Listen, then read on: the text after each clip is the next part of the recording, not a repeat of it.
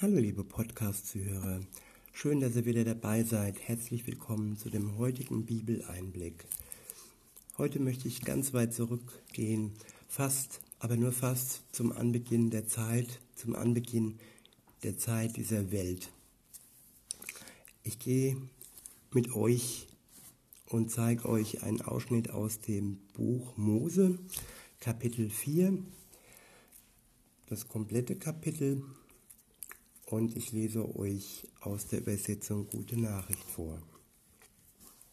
Überschrieben, überschrieben ist dieses Kapitel Der Bruder erhebt sich gegen den Bruder. Ab Vers 1 heißt es, Adam schlief mit seiner Frau Eva und sie wurde schwanger. Sie brachte einen Sohn zur Welt und sagte, mit Hilfe des Herrn habe ich einen Mann hervorgebracht. Darum nannte sie ihn Kain. Später bekam sie einen zweiten Sohn, den nannte sie Abel. Abel wurde ein Hirt, Kain ein Bauer. Einmal brachte Kain von seinem Ernteertrag dem Herrn ein Opfer. Auch Abel brachte ihm ein Opfer. Er nahm dafür die besten von den erstgeborenen Lämmern seiner Herde. Der Herr blickte freundlich auf Abel und seine Opfer. Aber Kain und seine Opfer schaute er nicht an. Da stieg der Zorn in Kain hoch und er blickte finster zu Boden. Der Herr fragte ihn, warum bist du zornig? Warum starrst du auf den Boden? Wenn du Gutes im Sinn hast, kannst du den Kopf frei erheben. Aber wenn du Böses planst, lauert die Sünde vor der Tür deines Herzens und will dich verschlingen. Du musst Herr sein über sie. Sofern dieser erste kleine Abschnitt. Ich wiederhole nochmal und sage euch meine Gedanken. In Vers 1 heißt es, Adam schlief mit seiner Frau Eva und sie wurde schwanger. Sie brachte einen Sohn zur Welt und sagte, mit Hilfe des Herrn habe ich einen Mann hervorgebracht. Darum nannte sie ihn Kain. Ja, wer sieht das heute noch so, dass man mit Hilfe Gottes Kinder auf die Welt bringt? Ja, er ist der Schöpfer von Leben, von, von den Kindern und von uns. Und es ist kein Automatismus, es ist kein menschgemachtes Leben, sondern das Leben entspringt von Gott. Und wenn dann Eva sagt, mit Hilfe des Herrn habe ich einen Mann hervorgebracht, dann erkennt sie das an, dass Gott der Schöpfer ist und dass Gott aus ihr heraus einen kleinen Sohn gebären ließ. In Vers 2 heißt es, später bekam sie einen zweiten Sohn, den nannte sie Abel. Abel wurde ein Hirt, kein ein Bauer. Einmal brachte Kain von seinem, seinem Ernteertrag dem Herrn ein Opfer. Auch Abel brachte ihm ein Opfer. Er nahm dafür die besten von den erstgeborenen Lämmern seiner Herde.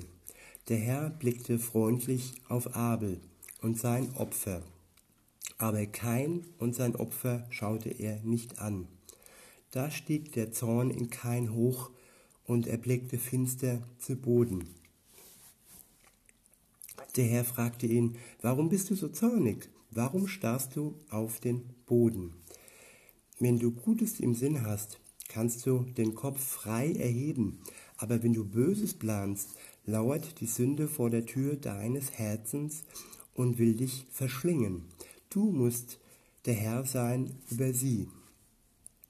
Zum einen frage ich mich, warum hat Gott das eine Opfer äh, mit Freude angenommen, hat sich über es gefreut und warum hat er es über das andere Opfer nicht getan?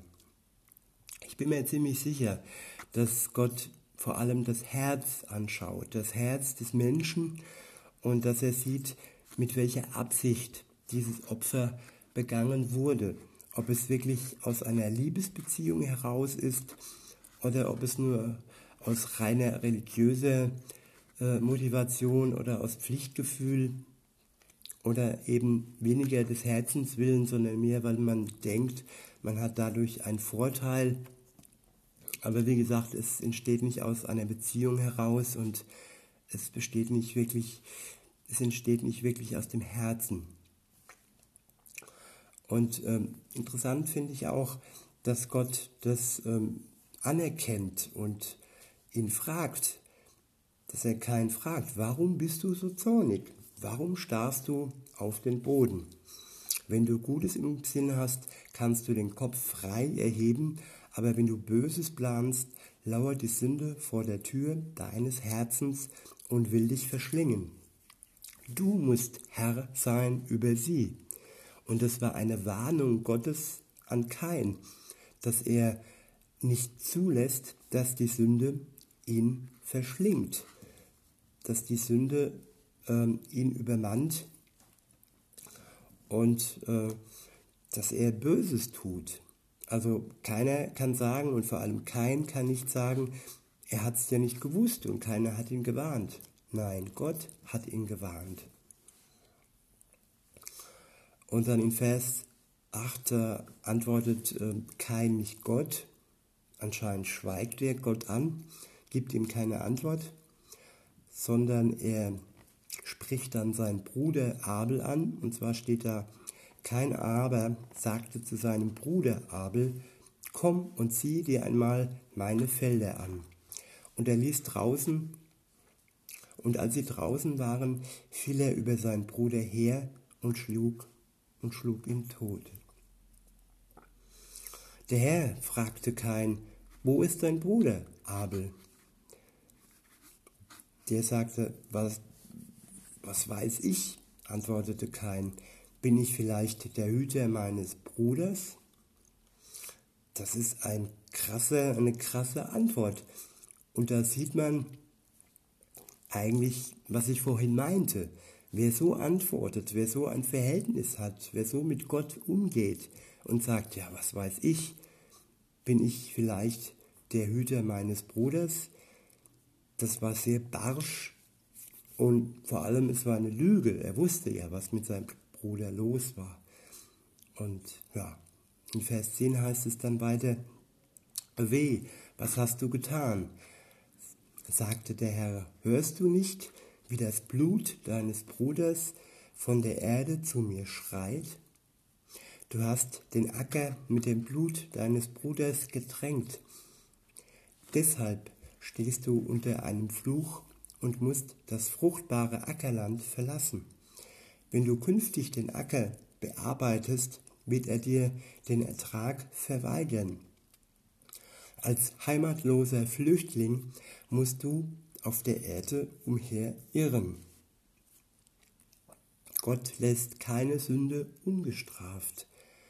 Und Gott lässt praktisch die Frucht dessen, was Kain seinem Bruder angetan hatte, ähm, ja, er zeigt ihm, was, was daraus wird. Er verscheucht ihn von, seinem, von, der, von seiner Arbeitsstelle und sagt ihm, dass keine Frucht mehr auf diesem Acker für ihn wachsen wird und dass er von nun an ein Flüchtling sein muss, ein heimatloser Flüchtling. Er verliert seine Heimat bei Gott. Und ja, und so musste er dann auf der Erde umherirren. Weiter heißt es dann in Vers 13, kein sagte zum Herrn, die Strafe ist zu hart, das überlebe ich nicht. da muss ich fast ein bisschen grinsen. Fast kommt da schon Schadenfreude auf. Dann sagt er auf einmal, ja, es wäre eine harte Strafe und eventuell überlebt er es nicht. Ja, sein Bruder ist tot, er hat ihn getötet. Er hat es nicht überlebt. Und das ist oftmals Hochmut und Stolz von, von Sündern, die, die eine schwere Strafe äh, bekommen und so tun, als, als wären sie unschuldig, als hätten sie nichts getan und als wäre das ungerecht. Aber ich finde schon, dass es durchaus gerecht ist, was Gott mit ihm da vorhat. Weiter sagt Kain dann in Vers 14, du vertreibst mich vom fruchtbaren Land, und aus deiner schützenden Nähe. Ich wiederhole nochmal, du vertreibst mich vom fruchtbaren Land und aus deiner schützenden Nähe. Als heimatloser Flüchtling muss ich umherirren. Ich bin vogelfrei, jeder kann mich ungestraft töten. Das ist die Angst des, des Bruders, der seinen anderen Bruder getötet hat, dass jemand ihn ungestraft töten könnte. Und jetzt könnte man denken, ja, Gott ist da wirklich, greift da hart durch, aber Gott hat sogar mit ihm Mitleid. Und Gott ist sogar ihm etwas gnädig gesinnt.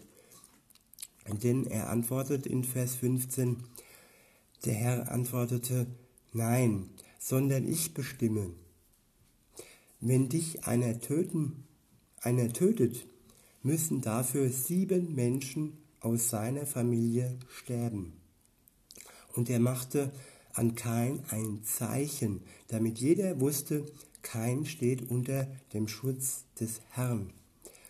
Dann musste Kain aus der Nähe des Herrn weggehen. Er, wohnt, er wohnte östlich von Eden im Land Not. Ist das nicht gnädig? Gott machte an Kain ein Zeichen, damit jeder wusste, Kain steht unter dem Schutz des Herrn. Das, obwohl er so schlimm und brutal gesündigt hat. Hier bei uns auf der Welt ist Mord eigentlich die schlimmste Sünde. Und diese Sünde ist nicht harmlos, das, das ist schon wahr.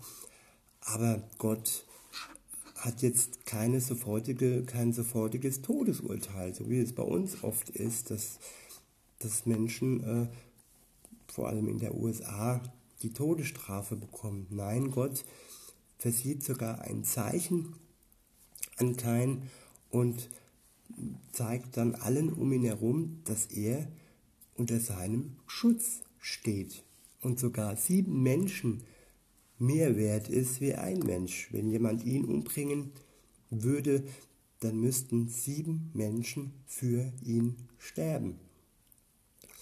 Und das zeigt doch, dass Gott den Wert eines jeden Sünders sehr hoch ansieht. Er könnte ja sagen, ja gut, du hast gesündigt, du bist mir egal, geh, sterbe. Es ist mir völlig egal. Wie weit ging Gott denn? Er hat sogar seinen Sohn für uns hingegeben. Sein Sohn, der für uns gestorben ist, weil wir gesündigt haben. So weit ging Gott, dass wir durch Jesus befreit werden durch seinen Tod von unserer Schuld. Dann heißt es dann weiter, und das ist aber erstmal auch der Fakt, denn dann, da steht dann, dann musste kein aus der Nähe des Herrn weggehen. Er musste weggehen und Sünde trennt von Gott. Wenn, wenn wir sündigen, dann verlieren wir die Nähe Gottes. Wir stehen auch noch unter seinem Schutz, aber wir verlieren die Nähe Gottes.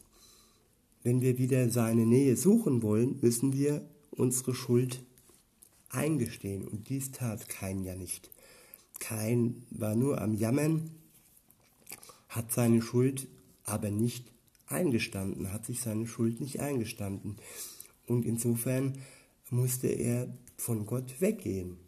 Und er hat die Nähe Gottes verloren. In diesem Sinne wünsche ich uns allen, dass wir immer in der Nähe Gottes bleiben, dass wir immer rein Schiff machen und uns und vor allem Gott nichts vormachen, denn er ist ein gnädiger Gott und er vergibt uns gerne und er wünscht sich, dass wir bis in alle Ewigkeit in seiner Nähe bleiben. In diesem Sinne wünsche ich euch einen schönen Tag und sage bis denne.